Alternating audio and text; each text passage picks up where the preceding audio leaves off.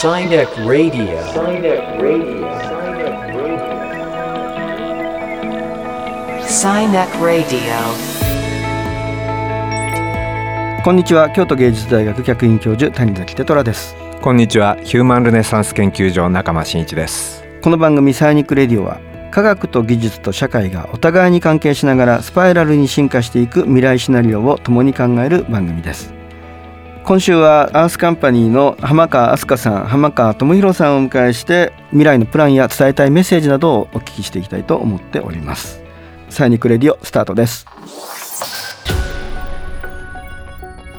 Sinek Radio. Sinek Radio. Sinek Radio. Sinek Radio. サイニックラディオ今月のゲストはアースカンパニーの浜川飛鳥さんそして智博さんの、えーご夫妻です。バリ島から Zoom でのご出演です。こんにちは。こんにちは。こんにちは。いやー先週はバリ島のねあのエシカルホテルの話をねあのたっぷりお聞かせいただいてああ行ってみたいななんて思ったんですけれどもあの今週はねできればこの未来の話をねしていきたいななんて思っています。よろしくお願いいたします。よろしくお願いしますよろしくお願いしよます。ろしくお願いします。このアースカンパニーという会社は、まあ、SDGs をね実践するようなチェンジメーカーというのを支援していくそんな NGO なんですけれどもあの特にあの前回少しお話伺ったんですけどもあの教育事業みたいなこと未来を作っていく未来づくりのねあの試みなんかも全部されてるようなんですけれども、まあ、あのこれからの未来像っていうんですかねこんなことをアースカンパニーを通じて、え実現していきたいってことはあったりするんですか？はい、えっ、と、まあ、アースカンパニーがビジョンとして掲げているのは、この人と社会と自然が、えー共存しながら、かつ共鳴し合いながら一緒に発展していくっっていう、えー未来なんですね。だから今ここにあるのは私たちとか、まあ、先進国の人間が、えー幸福になったり、え豊かになって、まあまあ、経済的に豊かになっていけばいくほど、えー歪みが他のところに出てしまう環境が壊されたりとか、まあ、途上国の誰かが不幸になったりっていうことが起こってしまう世界ですけれども私たちはそうではなくて私たちが豊かになることで周りの人たちも豊かになっていく自然も豊かになっていくような未来を作ろうとしています。アースカンパニーのホームページを見ると、まあ、そのビジョンの中でこの先住民の言葉とかねあの引用されてるんですけれどもこういったようなあの思いについてお話しいただけますか？えー、と私たちがその活動指針として掲げているのが、えーネイティブアメリカンの言葉で、えーこの地球は私たちが先祖から受け継いだものではなくて私たちの子孫から借りているものである。っていう言葉なんですね。で、まあ、私も友もかつて、えーまあ、伝統文化その途上国の伝統文化とか原住民の文化の中ですごく生きるヒントがあるんじゃないのかなっていうことを感じてえーこの業界に入ったのもあるんですね。なのでなんかその先進国とか後進国とかどっちがこう先進なのかってあの本当にわからないなと私は私たちはすごく感じてきているところがあって、その経済っていう物差しだけで測ったらそうですけどでもあのそれ以外の豊かさっていうものに関してやっぱりこういうその原住民の人たちの、えー昔からの考え方にはすごく生きるヒントがあるんじゃないかなとあの感じて、まあ、特にこの言葉にはすごく共感したんですね。でその子どもたちから借りているって思ったら子どもがいる方だったらもう多分すごくあの想像しやすいと思うんですけどそれをこうぶち壊して返そうと思わないですよね。でもまあそういうことをしてしまっているっていうのにこうハッとさせられる言葉と思って、えーこの考え方は素晴らしいなと思って活動指針にしています。僕もあのアースカンパニーのホームページを最初に見た時にこのビジョンを読んで、おこれだよなっていうふうにもう、もうここで一発でした。やられました。そうですね。は い嬉しいです。ありがとうございます。いや本当にこの一言すごいあのやっぱ力がありますよね。ネイティブインディアンの人、このなんか今の本当に資本主義の一番愚かなところを、うん。一番真っ向し真っ向勝負というか。真っ向勝負そううん。うんこの所有という概念を、うん、覆してこの次世代から借りているっていう、うん。うん。本当に素晴らしい考え方ですよね。そうですよね。我々、まあ、バリバリ島に移住してからある、えーマレーシア人の方に、えー教わった考え方があって be do have っていう考え方なんですけども、はいはい。これはすごくこの個人レベルでも企業レベルでも地球レベルでも伝わることなのかなと思うんですけどもあの今まで我々が生きてきたロジックっていうのは do, have, be なんですよね。うん。do っていうかとにかく頑張る。うんうん。勉強すうんる仕事をする。とにかく do をたくさんしてで have がある、えーお金を儲けるだとか、えー何かを得る。名声を得るだとか家を買ってそれを得るマイホームを得るみたいな、まあ、have ですよね。でその延長線上にこの幸福が待ってます、うん。ハピネスが待ってます。ウェルビーイングがあります。充足感がありますっていう。だからそういうロジックで我々多分全員生きてきたと思うんですよね、うん。でもそれって実は根本的に間違ってるんではないかっていうのがこの考え方でこの最後にあった B をまず最初に持ってきてはどうかっていう。でどういう時に自分はこう幸せを感じているのか。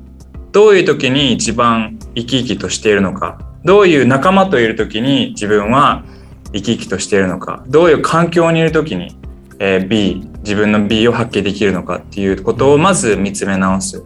でそうすると多分この do っていう次の B があって次の do っていうのが、まあ、すごくこう、まあ、モチベーションも出てくるしあの非常にいい自然体の do が出てくる。でその延長線上にもちろん have、えー生活をしていくためだとか組織を運営していくために必要なものはもちろん得る必要はあるけどもその延長線上に何も待ってませんよっていうなんか隠れた大きなハピネスが最後に人生の最後に待ってますようんみたいなそういうことはありませんよっていう考え方でこれは本当に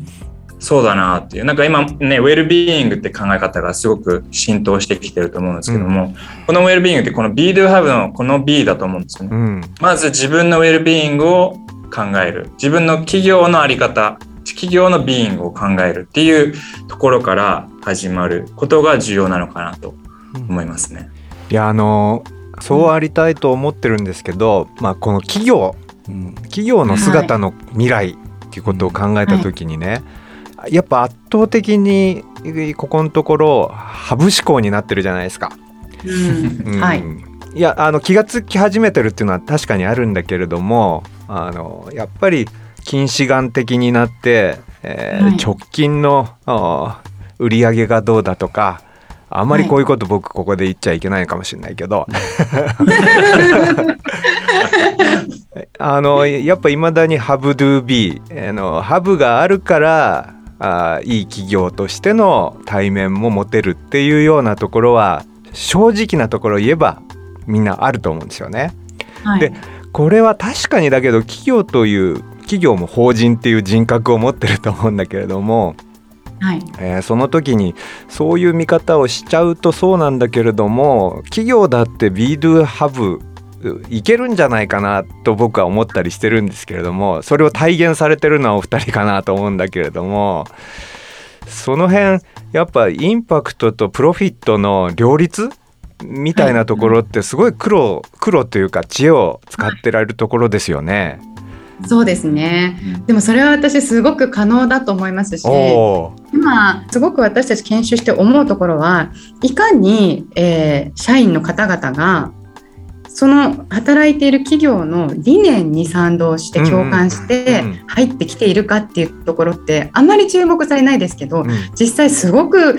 共感されて入ってるんだなっていうのを私たちも毎日感じるんですね。そうですそこ。をせ本当にそうなんですよ、うんそこに誇りを持ってそれを体現している会社だったらどれだけ皆さんがこう生き生きしてこう輝いて働くことができるかでその彼らのポテンシャルをもっとマキシマイズして最大化して働くことができるかでもそういうふうに幸福感を持ちながら働く人たちってやっぱりパフォーマンス上がるのでその幸福感を感じる感じている社員って37%パフォーマンスがいいっていう結果も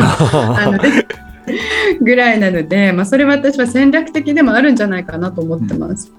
いやあの4週にわたってねあのいろんな話をあのアースカンパニーの、ね、取り組みあのお聞きしてきたんですけれども多分サイニック理論では人と社会さらさらにその技術、えーテクノロジーっていうものも入ってくるっていうことだと思うんですがそういったあの果たしてそういったものがこの結びついた時にどんな未来ができそうかなってことをちょっと一言ずつ、えーいただいて終わりましょうかね。あの、まあ、最近いろいろなこう研修の場でいろんな方と接する中で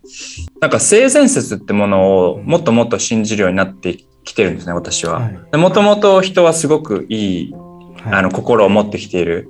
であの企業に当てはめると社会に悪いことしたいと思ってることは人はいないと思うんですね。環境に悪いことしたいと思ってる人はほぼいないと思うんですよね。